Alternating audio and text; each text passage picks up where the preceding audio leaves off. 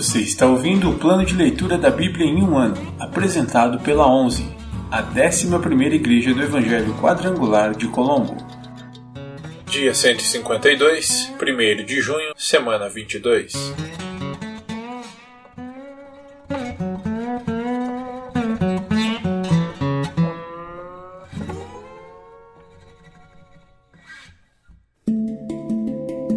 Novo Testamento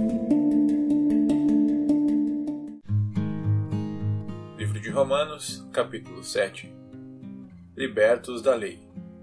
Agora, irmãos, vocês que conhecem a lei, não sabem que ela se aplica apenas enquanto a pessoa vive? Por exemplo, quando uma mulher se casa, a lei a une a seu marido enquanto ele estiver vivo. No entanto, se ele morrer, as leis do casamento já não se aplicarão à mulher. Portanto, enquanto o marido estiver vivo, se ela se casar com outro homem, cometerá adultério. Mas, se o marido morrer, ela ficará livre dessa lei e não cometerá adultério ao se casar novamente. Assim, meus irmãos, vocês morreram para o poder da lei quando morreram com Cristo, e agora estão unidos com aquele que foi ressuscitado dos mortos. Como resultado, podemos produzir uma colheita de boas obras para Deus. Quando éramos controlados pela natureza humana, desejos pecaminosos atuavam dentro de nós, e a lei despertava esses desejos maus, que produziam uma colheita de obras pecaminosas cujo resultado era a morte. Agora, porém, fomos libertos da lei, pois morremos para ela e já não estamos presos a seu poder. Podemos servir a Deus não da maneira antiga, obedecendo à letra da lei, mas da maneira nova, vivendo no Espírito. A lei de Deus expõe nosso pecado. Por acaso estou dizendo que a lei de Deus é pecaminosa? Claro que não. Na verdade, foi a lei que me mostrou meu pecado. Eu jamais saberia que cobiçar é errado se a lei não dissesse, não cobisse.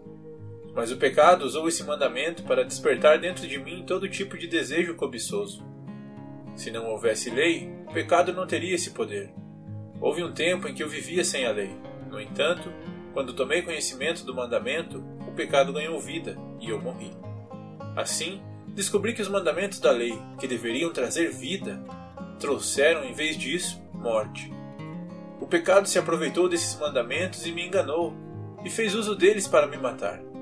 Isso, porém, só demonstra que a lei em si é santa, e santos, justos e bons são seus mandamentos. Mas, então, a lei, que é boa, foi responsável por minha morte? Claro que não. O pecado usou o que era bom para me condenar à morte. Vemos, com isso, como o pecado é terrível, usando os bons mandamentos de Deus para seus próprios fins perversos.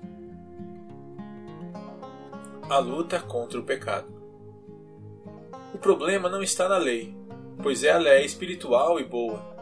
O problema está em mim, pois sou humano, escravo do pecado. Não entendo a mim mesmo, pois quero fazer o que é certo, mas não o faço. Em vez disso, faço aquilo que odeio. Mas, se eu sei que o que faço é errado, isso mostra que concordo que a lei é boa. Portanto, não sou eu quem faz o que é errado, mas o pecado que habita em mim. E eu sei que em mim, isto é, em minha natureza humana, não há nada de bom, pois quero fazer o que é certo, mas não consigo. Quero fazer o bem, mas não o faço. Não quero fazer o que é errado, mas ainda assim o faço. Então, se faço o que não quero, na verdade não sou eu quem o faz, mas o pecado que habita em mim. Assim, descobri esta lei em minha vida. Quando quero fazer o que é certo, percebo que o mal está presente em mim. Amo a lei de Deus de todo o coração. Contudo, há outra lei dentro de mim que está em guerra com a minha mente e me torna escravo do pecado que permanece dentro de mim. Como sou miserável! Quem me libertará deste corpo mortal dominado pelo pecado? Graças a Deus, a resposta está em Jesus Cristo, nosso Senhor. Na mente, quero, de fato, obedecer à lei de Deus, mas, por causa de minha natureza humana, sou escravo do pecado.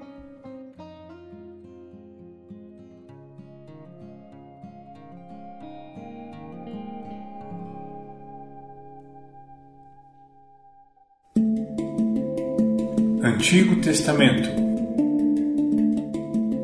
Livros históricos livro de Samuel, capítulo 16 Samuel unge Davi rei. O Senhor disse a Samuel: Você já lamentou o suficiente por Saul. Eu o rejeitei como rei de Israel. Agora, encha uma vasilha com óleo e vá a Belém. Procure um homem chamado Jessé, que vive ali, pois escolhi um dos filhos dele para ser rei. Como posso fazer isso? perguntou Samuel. Se Saul ficar sabendo, me matará. O Senhor respondeu: Leve um novilho com você e diga: Vim oferecer um sacrifício ao Senhor. Convide Jessé para o sacrifício, e eu lhe mostrarei o que você deve fazer e qual dos filhos dele deve ungir para mim. Samuel fez o que o Senhor disse. Quando chegou a Belém, as autoridades da cidade foram encontrá-lo, tremendo de medo. O Senhor vem em paz? perguntaram. Sim, respondeu Samuel. Vim oferecer um sacrifício ao Senhor. Purifiquem-se e venham comigo para o sacrifício. Então Samuel realizou a cerimônia para purificar Jessé e seus filhos e também os convidou para o sacrifício. Quando chegaram, Samuel olhou para Eliabe e pensou: Com certeza este é o homem que o Senhor ungirá. O Senhor, porém, disse a Samuel: Não julgue pela aparência nem pela altura, pois eu o rejeitei. O Senhor não vê as coisas como o ser humano as vê. As pessoas julgam pela aparência, mas o Senhor olha para o coração. Então Jessé chamou seu filho Abinadab e o levou até Samuel. Ele, porém, disse: Não foi este que o Senhor escolheu. Em seguida, Jessé chamou Simeia. Mas Samuel disse: Também não foi este que o Senhor escolheu.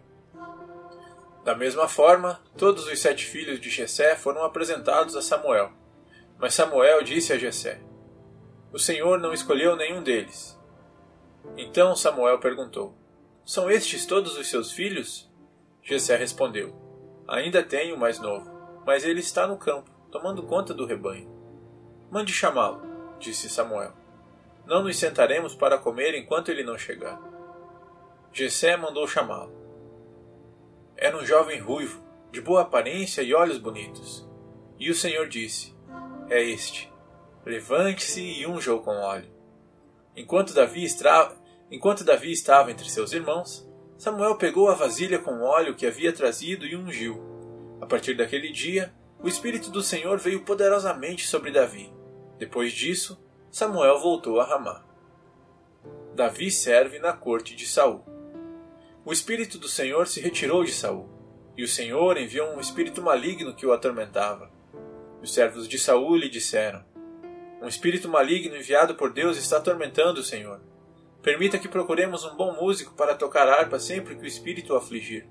Ele tocará música para acalmar o Senhor e o fará sentir-se melhor. Está bem, respondeu Saul. Encontrem alguém que saiba tocar bem e tragam-no para cá.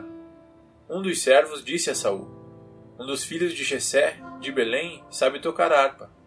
Além disso, é um rapaz corajoso, apto para ir à guerra e tem bom senso. Também é moço de boa aparência, e o Senhor está com ele. Então Saul enviou mensageiros a Jessé para lhe dizer: Envie-me seu filho Davi, o pastor de ovelhas. Jessé enviou Davi a Saul, e com ele mandou um jumento carregado de pão, um cabrito e uma vasilha de couro cheia de vinho. Davi se apresentou a Saul e começou a servi-lo. Saul gostou muito de Davi e o tornou seu escudeiro. Então Saul enviou uma mensagem a Jessé, pedindo: Deixe que Davi continue a meu serviço, pois estou muito satisfeito com ele. Assim, sempre que o espírito maligno enviado por Deus afligia Saul, Davi tocava a harpa. Saul se sentia melhor e o espírito se retirava dele.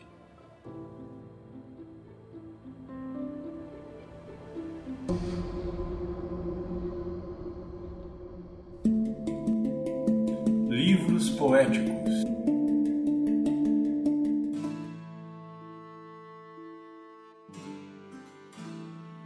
de Salmos, capítulo 61 Ao regente do coral Salmo de Davi para ser acompanhado com instrumentos de cordas.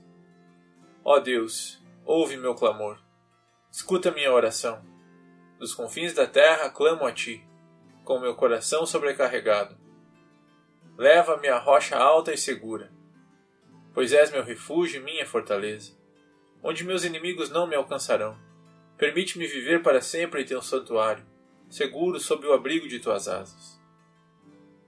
Pois ouviste meus votos, ó Deus, e me deste a bênção reservada para os que temem teu nome. Acrescenta muitos anos à vida do rei, que ele viva por muitas gerações, que ele reine na presença de Deus para sempre e que o teu amor e a tua fidelidade o guardem. Então cantarei para sempre louvores ao teu nome, enquanto cumpro meus votos a cada dia.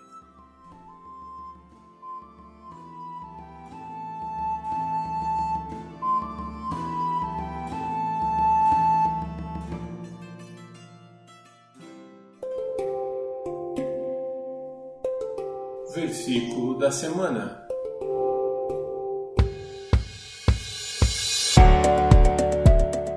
Porque todos pecaram e destituídos estão da glória de Deus. Romanos 3, 23. Porque todos pecaram e destituídos estão da glória de Deus. Romanos 3, 23. Porque todos pecaram e destituídos estão da glória de Deus. Romanos 3, 23.